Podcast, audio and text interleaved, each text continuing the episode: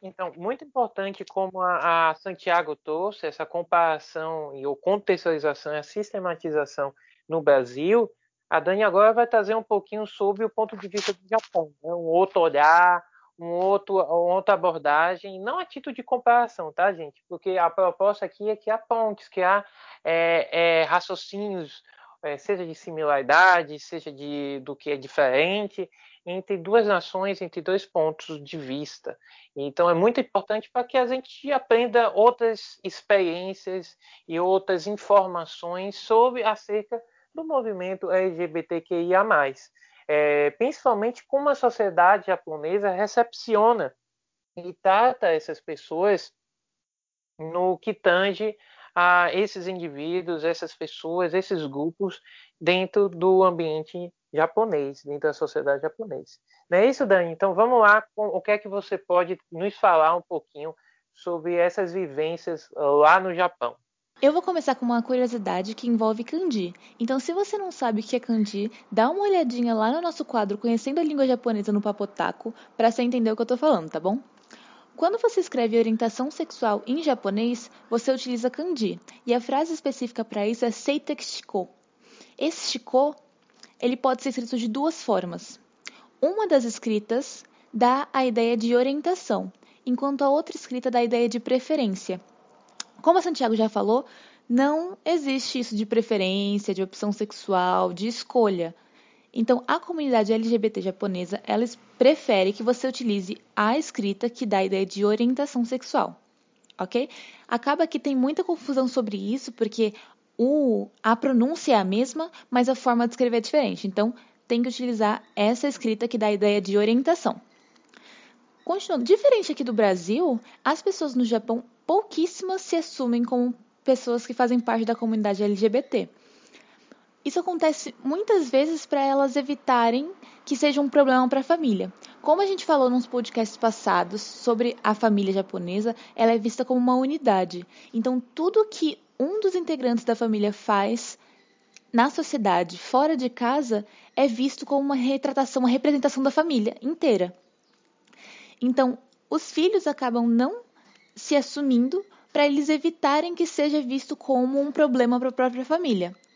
Levando em consideração que ah, antigamente no Japão não existiam problemas é, em relação a relacionamentos homoafetivos.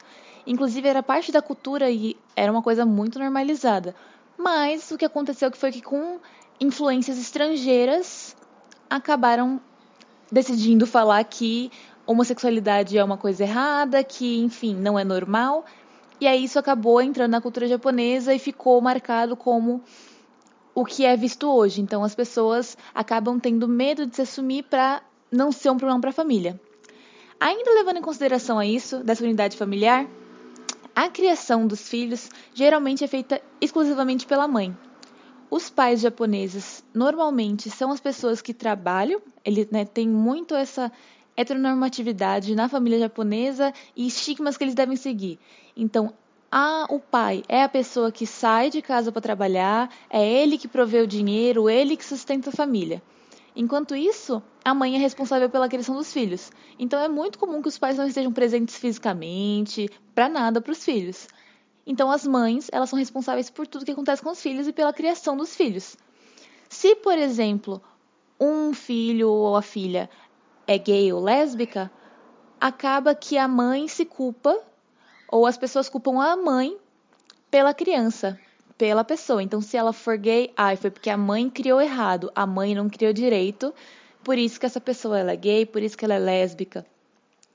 Então, acaba que as pessoas não se assumem também para não ser, digamos, um fardo para a mãe, para a mãe não ter esse peso em cima das costas dela.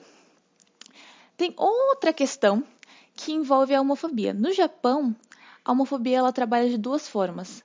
Ou ela é uma homofobia silenciosa, que é o que acontece fora de casa.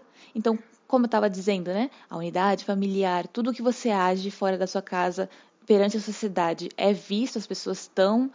Né? Então você tem que usar uma máscara, você tem que tá podando como você age perante a sociedade para não ter problemas para sua família, vamos dizer assim. Então, a homofobia, por exemplo, no local de trabalho, ela é muito silenciosa. As pessoas não vão de frente com você, não vão, por exemplo, aqui no Brasil, não vão te bater, elas não vão, enfim, te matar, não vão chegar nesse confronto físico. Mas as pessoas vão te mandar olhares diferentes. Então, é uma coisa muito em, nas entrelinhas. Você não sofre diretamente, não é um embate físico, mas ela tá ali, tá presente. E também é esperado, quando você está em horário de trabalho, que você tenha um certo comportamento. Então, você não se mostra como pessoa LGBT durante o seu trabalho. Você mantém aquele comportamento heteronormativo que está prescrito como, entre aspas, normal na sociedade. E aí, o problema maior é que quando você volta para casa, você tem homofobia familiar. Então, tudo que você ficou, né, usando essa máscara durante a sociedade de como você deve agir, quando volta para casa, as pessoas podem relaxar, digamos assim, e elas são o que elas realmente são. Então, elas são homofóbicas. Quando você faz parte de uma família, você é uma pessoa LGBT, e você vê os seus pais sendo super homofóbicos, porque dentro do espaço de casa você pode falar o que você quiser, fica muito difícil para essas pessoas quererem se assumir como pessoas LGBT se elas veem que o espaço em que elas, entre aspas, deveriam ser, né, o espaço de poder discutir o que elas quiserem discutir, delas terem a liberdade de que quiser ter a liberdade, é um espaço homofóbico, então elas não querem se assumir. Então é um dos problemas também que acaba acontecendo. Como essa homofobia familiar é muito forte, as pessoas também não se assumem. Para balancear isso, como as pessoas não têm um espaço, as pessoas da comunidade LGBT não têm um espaço no qual elas podem assumir sua identidade, existem locais no Japão que possuem uma concentração muito grande de lojas, bares, festas para a comunidade LGBT. Em específico, a mais famosa é lá em Shinjuku, em Tóquio, chamada Nichome. É um espaço em que tem a maior concentração de bares, de lojas, todas visando a comunidade LGBT. Porque aí as pessoas, né, depois do horário de trabalho, elas podem ir para um espaço que elas podem ser elas mesmas. Tem uma coisa também bem importante, né? Como eu disse antigamente lá no Japão, não tinha problemas quanto é, relacionamentos homoafetivos. Mas isso acontecia principalmente quando a gente falava de homens gays, porque na arte, em livros, existe o kabuki, que é um tipo de teatro no qual as mulheres elas eram proibidas de fazer parte, então os homens faziam todas as representações. Se tinha uma personagem feminina, eram homens que representavam ela, então utilizavam roupas femininas, utilizavam maquiagens, enfim. Então não tinha esse problema com o não binarismo, as pessoas era super normalizado. Então tem uma representação de homens gays muito forte na arte, em artes, livros, enfim, no teatro. Mas quando chegam as lésbicas, o que acontece? Não tem essa visibilidade toda. E aí, termos que a gente utiliza como exemplo, né? Lésbica, eles estão levando esses termos para o Japão em inglês. Então, lesbian seria o termo que eles utilizam. Só que quando você fala lesbian para alguém, a primeira imagem, a primeira coisa que vem na cabeça deles é o quê? Pornografia lésbica voltada para homens. Então, as mulheres, elas não querem utilizar esse termo, nem lesbian, nem rezu, que é a metade né, da palavra, porque esse foi um termo muito. Ele é muito utilizado quando se refere à pornografia. Então elas estão tentando retomar esse nome, utilizando bian, que é o final da palavra, para se referirem às mulheres lésbicas. Porque não tem o nome já, vamos dizer assim, foi tomado e ele dá a ideia de uma coisa que não é representativa do movimento. Enfim, no Japão, né, diferente daqui do Brasil, tem poucas, é, pouca violência ou agressão direta contra as pessoas, né, que são parte da comunidade LGBT. Então, algumas pessoas julgam que essa falta de violência, esse, esse ser pacífico, digamos assim, é uma das causas do processo lento de direitos. Então, no Japão, não existem leis, por exemplo, de proteção contra a discriminação da comunidade LGBT não tem leis que apoiam a comunidade. E as pessoas dizem que uma das dos porquês de não existirem leis quanto a isso é porque a violência não é direta. Outra coisa que eu acho aqui já é um achismo meu, que o progresso dos direitos é muito devagar, é porque, por exemplo, no Japão, a sociedade tem uma pressão muito forte para as pessoas terem filhos. Então, eles querem que seja essa família tradicional japonesa para eles casarem, terem filhos, enfim, viverem essa vida regradinha, porque no Japão, né, como vocês sabem, a natalidade é muito baixa. Então eles eles têm opressão sobre as famílias japonesas para terem filhos, eles querem que as pessoas tenham filhos. Então talvez esse seja também um motivo para os direitos LGBTs não serem é, implementados. Gente, uma outra coisa que é importantíssima de falar é que, como essa pressão toda, né, de como você deve agir em sociedade, o que acaba acontecendo é que algumas pessoas, elas, como elas não se assumem, elas acabam se assumindo, por exemplo, é muito mais fácil se assumir para os seus amigos ou se assumir para as pessoas que são colegas do seu trabalho do que se assumir para a sua própria família. Quando essas pessoas conseguem se assumir para a família, muitas vezes né, a família não gosta mas o que eles fazem é contornar a situação e falando: olha, você pode fazer o que você quiser dentro da sua casa, não tem problema, mas perante a sociedade, haja de forma normal. Então você vai casar com uma pessoa do sexo oposto, você vai ter filhos e você vai viver sua vida como se você fosse hétero. O que você faz com outras pessoas não importa, mas para a sociedade você tem que mostrar que você é hétero. Então é comum que, além dos pais, né, pedirem que os filhos façam isso, é comum, tem algumas empresas, né, tem alguns serviços que fazem casamentos como se fosse entre amigos, digamos assim. Então, um casamento para mostrar para a sociedade que aquela pessoa é hétero, mas é só um casamento de fachada. É só para você fingir para todo mundo que você é hétero e que sua vida, entre aspas, é normal. Tirando isso, gente, a aceitação né, da comunidade, principalmente por jovens, é muito grande. Então, 80% praticamente dos japoneses são a favor da legalização do casamento homoafetivo. A parte que não é, né, que não concorda com a legalização, geralmente são as pessoas mais velhas. Então, os jovens estão super propensos a aceitar a comunidade LGBT e está mudando bastante, né? Com o passar do tempo, os jovens eles estão tomando consciência de questões LGBT, da comunidade LGBT. Então, essa, é, essa legalização, essa quantidade, essa aceitação da comunidade é muito importante para também essa descrição dos direitos.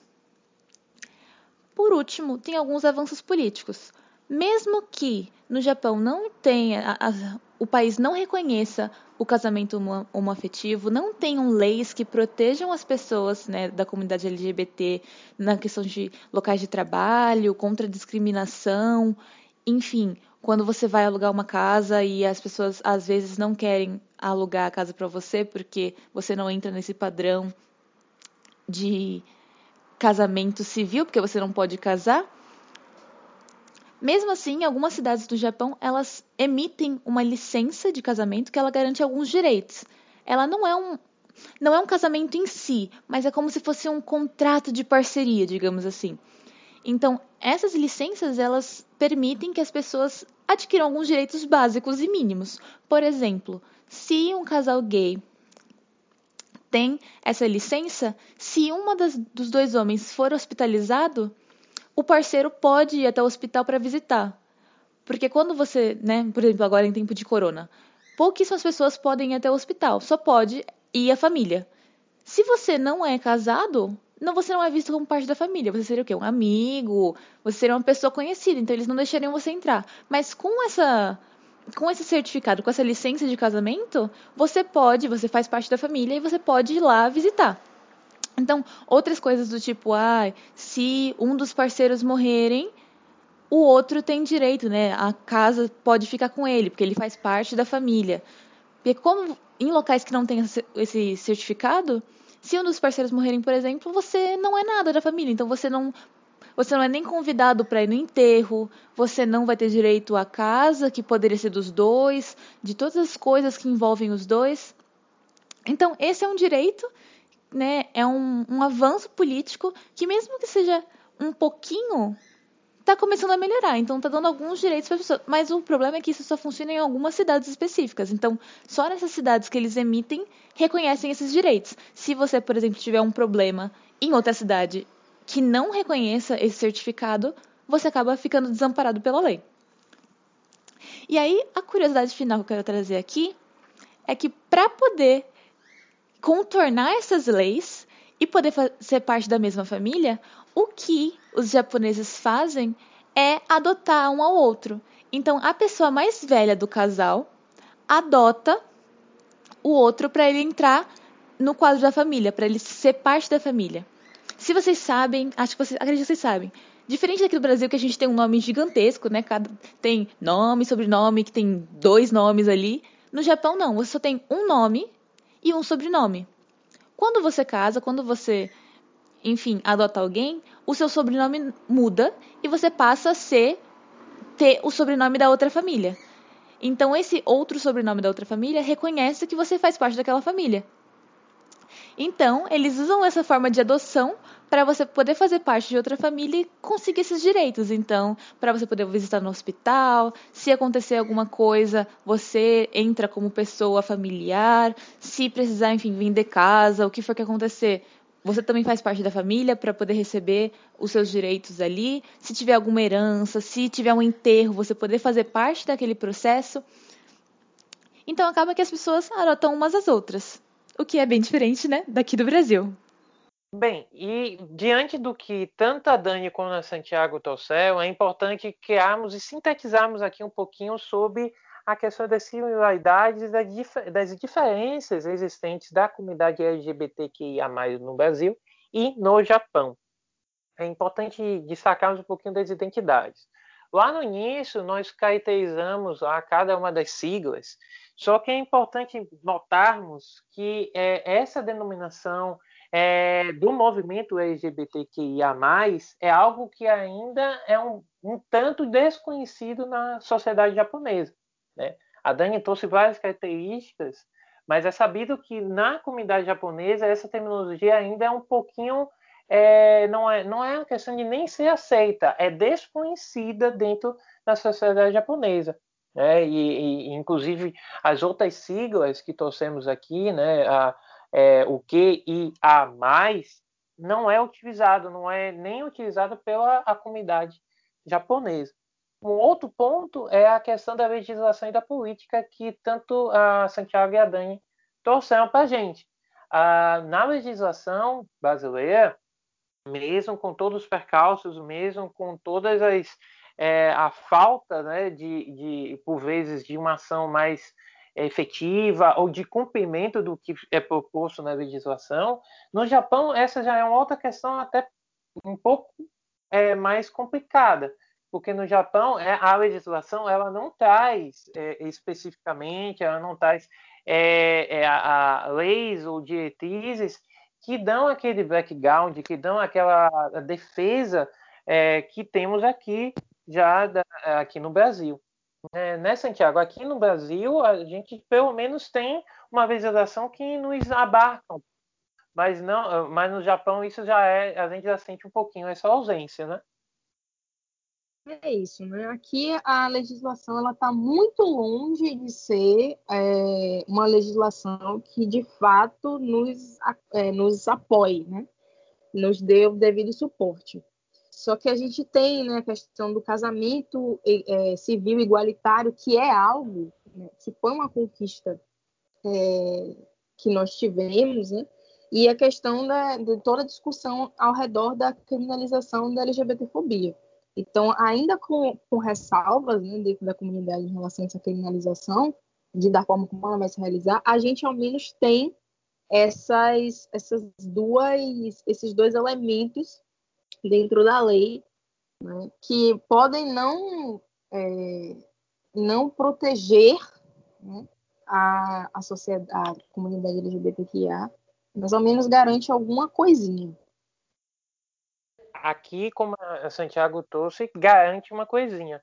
Mas e aí, Dani, como é lá no Japão? Você falou, você trouxe alguns pontos da, da questão política, mas você imagina ou vislumbra algum avanço, nem que seja mínimo, sobre essa questão lá no Japão? Então, recentemente é, tem muita política, tem muitos políticos que fazem parte da comunidade LGBT que estão tentando trazer esses direitos, né? Pelo menos o mínimo, né? Que tenha leis que seja contra a discriminação de pessoas LGBT, mas são passinhos de tartaruga. Então, assim, o, a comunidade está crescendo, as pessoas estão começando, né, a se mostrar mais como parte da comunidade, tem é, os movimentos, as passeatas LGBT estão começando a querer é, pedir por mais, é, pedir por direitos, né? Porque eles não têm direitos, mas está em passinhos de tartaruga. Espero que, num futuro não tão distante, eles consigam adquirir esses direitos mínimos e básicos que todo ser humano tem que ter além dos direitos, né, inclusive também ocupar os espaços, ter representatividade, que é, é fundamental. Né, é, não podemos ser aqui é, ingênuos em achar que, ah, os, é, que simplesmente ah, vão nos ouvir, vão nos respeitar, seja aqui no Japão, seja aqui no Brasil ou lá no Japão. Ah, temos que entender que temos que ocupar os espaços dos diferentes movimentos, dos diferentes grupos, para que os anseios né, e o respeito a, a esses grupos ocorra. Né? E, e, isso é fundamental. Então, a, em questão de representatividade aqui no Japão, lá no Japão e aqui no Brasil, são coisas, eh, são pontos extremamente importantes é, imprescindíveis para que essa difusão, a valorização, o incremento da legislação e da política de cada país seja cada vez maior, seja cada vez mais efetiva, que é um ponto extremamente importante também, que é a efetividade dessas leis e dessas políticas públicas.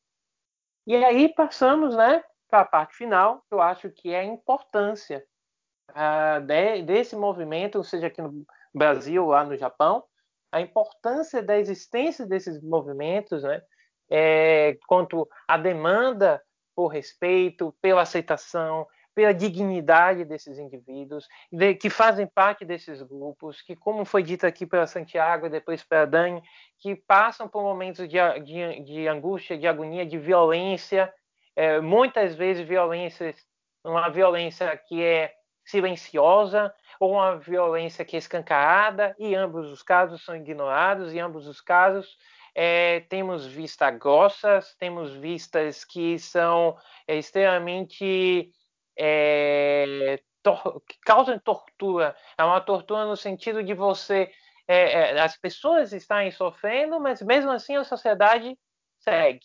Tá? Das coisas mais é, é, das coisas mais simples de serem resolvidas, como falar o nome é, de, de, de, um indivíduo do grupo LGBTQIA+, corretamente, ou de coisas bem sérias, bem, bem complicadas, complexas e, e, e, que é, por exemplo, os casos de violência e assassinato. Então, trazer a resistência, a visibilidade, a afirmação política, o direito de ser e de existir e, acima de tudo, da garantia de dignidade como seres, como indivíduos, como pessoas que têm respeitos, que têm identidades, que têm vontades subjetivas, específicas e que é individual de cada pessoa. Isso é o que é o importante que a gente possa estar tá contextualizando. É, essa é a minha conclusão, esse é o meu ponto de vista sobre para fechar esse podcast. Mas Santiago e Dani, o que é que vocês a gente fechar aqui com chave de ouro o nosso episódio de hoje? Eu acho que eu só queria falar algo para quem está nos ouvindo né, e para o público no geral. É, é muito importante né, que todos nós nos somemos a essa luta, né, porque ela é de todo mundo. E ela é de fato de todo mundo, porque a gente precisa conhecer mais as demandas e as vivências das outras pessoas para que a gente possa acolher melhor as subjetividades dela e também sermos melhor, melhor aliadas. Né?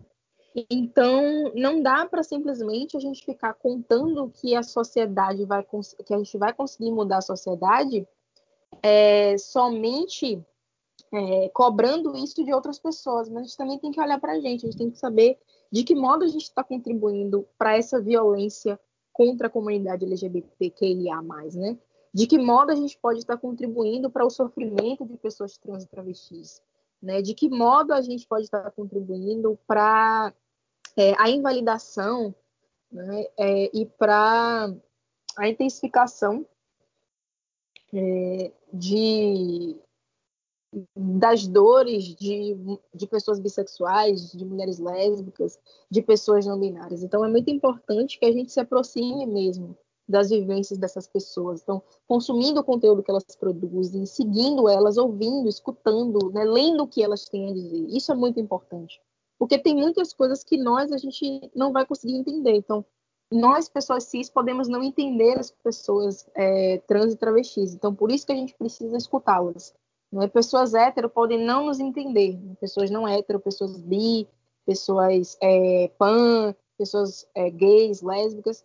E nós, enquanto pessoas é, que, que alossexuais, né, que sem educação sexual, podemos não entender pessoas é, assexuais. Então, nós, em nossas diferenças, é, não temos como como nos apropriar da realidade do outro. Por isso que a gente precisa estar próximo dessa realidade, para mim, a gente conhecer e saber de que modo a gente pode é, ser o mais respeitoso possível, né?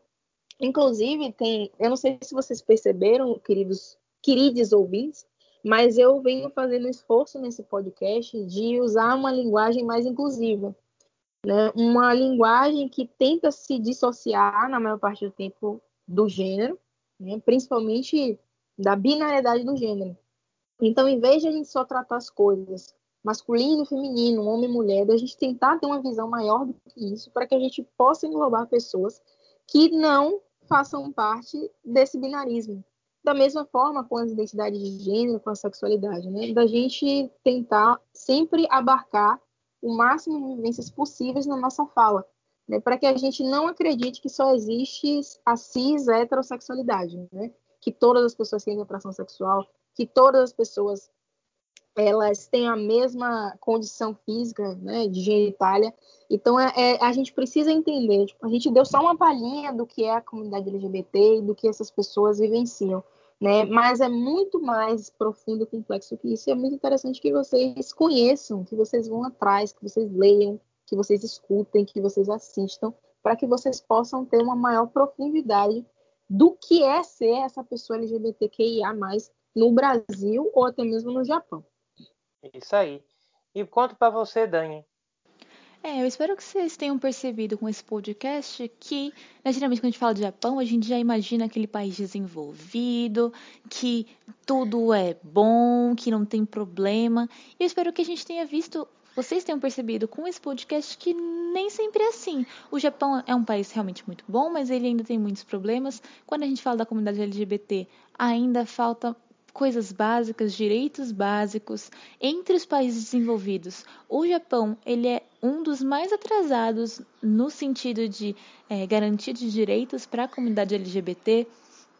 Então, assim, apesar de ser um país que eu gosto muito, a gente tem que realmente reconhecer os problemas que existem. Não é porque ele é um país desenvolvido que ele vai ser as mil maravilhas. Assim como a gente acha que no Brasil as coisas vão ser horríveis, né? Que a gente tem esse complexo de vira-lata realmente assim, meio forte. Mas né, não excluindo os problemas existentes no Brasil, que são muitos, e para a comunidade LGBT, Santiago falou pra caramba, então vocês viram, né, o tanto de problema que existe aqui no Brasil. Mas assim, no Japão não é tão diferente, não é tão melhor assim.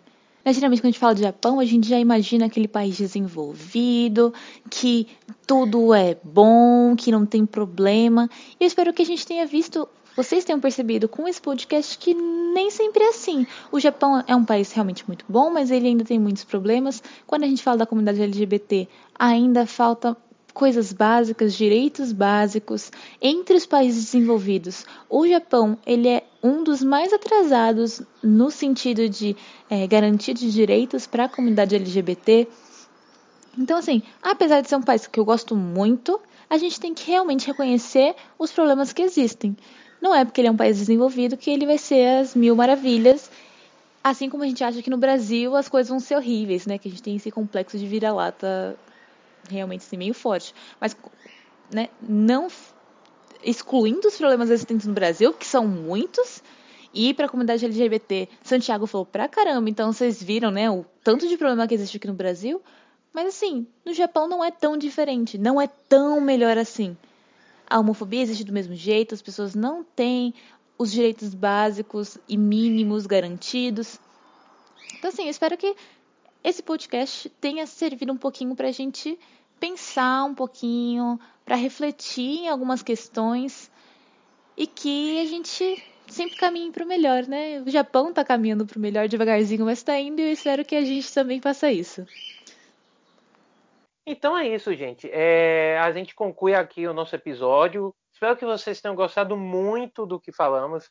É, como a Santiago trouxe também a Dani, é, tivemos muito cuidado, fizemos muita pesquisa para a gente trazer de uma forma como a Santiago trouxe, né, uma pontinha de todas as questões que envolvem o movimento LGBTQIA+. É, contudo, acho que com é, nosso perfil aqui é instigar vocês a buscarem, a se interessar em temáticas e mais a fundo, tá? Então é muito, muito obrigado. Curta o nosso arroba underline geek no Instagram. As, mandem coisas que vocês queiram, informações, curiosidades também pelo paideageek.gmail.com. E é isso. Na semana que vem temos um novo, um novo episódio. Espero que vocês tenham gostado da nossa, nossa estreia, né?